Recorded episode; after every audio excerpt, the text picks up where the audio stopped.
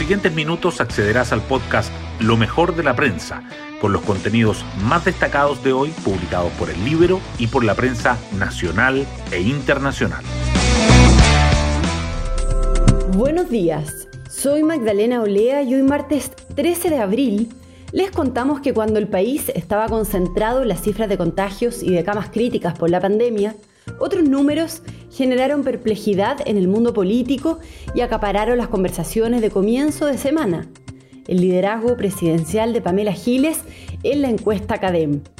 El diputado Pepe Out y el exdiputado Darío Paya, en un análisis realizado para el Libero, descreen que la diputada del Partido Humanista pueda perseverar y convertirse en un proyecto real que ofrezca gobernabilidad al país. Pero su popularidad es un dato y genera efectos en el resto del tablero electoral, tanto sobre Daniel Jadwe como sobre Joaquín Lavín. Las portadas del día. La situación de la pandemia vuelve a acaparar los titulares. El Mercurio destaca que especialistas advierten un incierto escenario epidemiológico para la semana de las elecciones y la foto muestra que los británicos celebran la reapertura del comercio, mientras que la tercera resalta que Salud pagará un incentivo de 6 millones mensuales a hospitales y a clínicas por cada cama UCI extra y todo lo que sabemos de CoronaVac, la vacuna del laboratorio Sinovac. El tercer retiro del 10% también sobresale.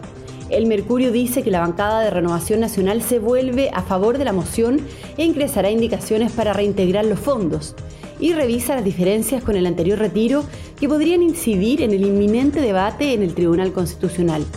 La tercera agrega que parlamentarios de la oposición buscan fórmulas para evitar el tribunal.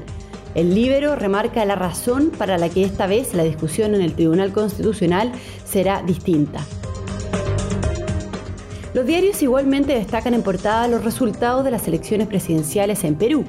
Pedro Castillo y Keiko Fujimori se aproximan a una polarizada segunda vuelta y abren un escenario impredecible.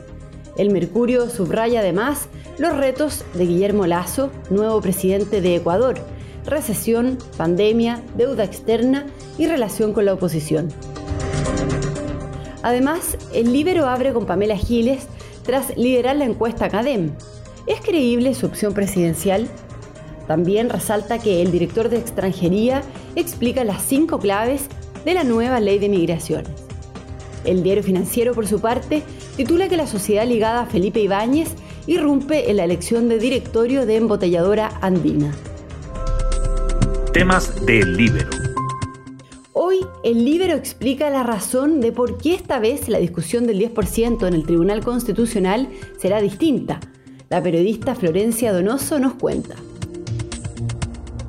Parlamentarios de la Democracia Cristiana y del Partido Socialista presentaron un nuevo proyecto de tercer retiro de fondos de AFP, pero en esta ocasión tiene un cambio importante en relación al retiro anterior, que hará que la discusión frente al Tribunal Constitucional sea distinta.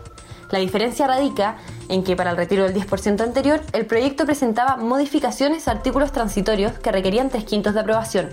Por tanto, el argumento del abogado de gobierno Gastón Gómez se centró en que se hacía una burla a la Constitución, porque por la vía de modificar una norma transitoria se estaba afectando una norma permanente, que requería una aprobación de dos tercios. Sin embargo, en esta ocasión, en vez de ir por la vía de modificar o incorporar artículos transitorios, la moción presentada pretende cambiar tres artículos permanentes que se alojan en el capítulo cuarto y quinto de la Constitución, y por tanto requieren tres quintos de aprobación. En este sentido, el argumento presentado por el Gobierno frente al Tribunal Constitucional para el segundo retiro ya no servirá para frenar este. Deberán buscar nuevas estrategias jurídicas para conseguir votos en esta instancia. Pueden encontrar la nota en www.ellibero.cl. Hoy destacamos de la prensa.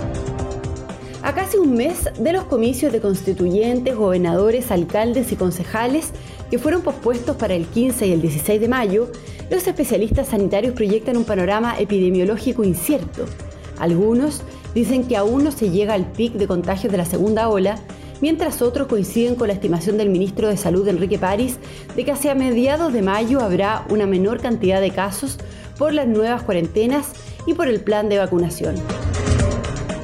Salud pagará a hospitales y a clínicas un incentivo de 6 millones por cada cama UCI extra en medio del plan de reconversión de camas críticas por la emergencia de COVID-19, el Ministerio de Salud definió pagar 211.672 pesos diarios a los prestadores de la red integrada que ya hayan crecido al 130% y que consigan abrir nuevos cupos. La medida llega en momentos en que la ocupación de la SUSI a nivel nacional alcanza el 97% y ocho regiones tienen su capacidad hospitalaria al límite. En Aysén queda una sola cama y en Valparaíso dos.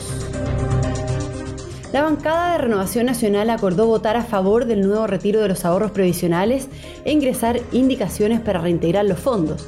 Rechazó, sin embargo, la indicación de Matías Walker y de Marcos Silavaca que permitiría al Congreso legislar sobre temas de seguridad social, siempre que sea para atender necesidades impostergables derivadas de calamidades públicas y que no haya gasto fiscal directo. El nuevo ministro de Trabajo, Patricio Melero, debutó en el Congreso señalando que va a haber plena continuidad respecto a lo que se avanzó en la gestión de la ministra Saldívar, mientras que la presidenta de la Comisión de Trabajo del Senado, Carolina Goit, se comprometió a acelerar el trámite y estima que esta misma semana podrían despachar la reforma previsional. Y nos vamos con el postre del día. Las rojas buscan un cupo en los Juegos Olímpicos de Tokio. En Turquía, desde las 12 horas, Chile y Camerún disputarán la vuelta de la repesca. La selección nacional femenina, que ganó 2-1 en la ida, buscará hacer historia al clasificarse por primera vez a una cita olímpica. Bueno, yo me despido, espero que tengan un muy buen día martes y nos volvemos a encontrar mañana en un nuevo podcast, Lo mejor de la prensa.